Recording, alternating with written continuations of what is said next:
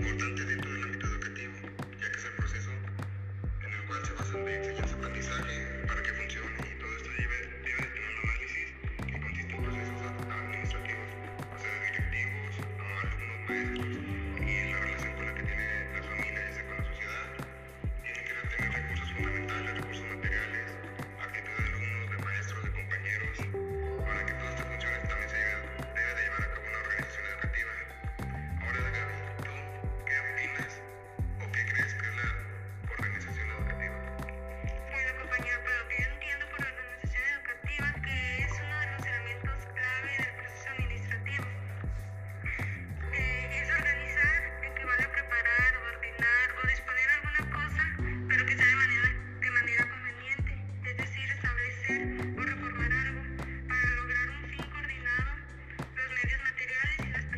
Igual, ahora te preguntarás para qué sirve.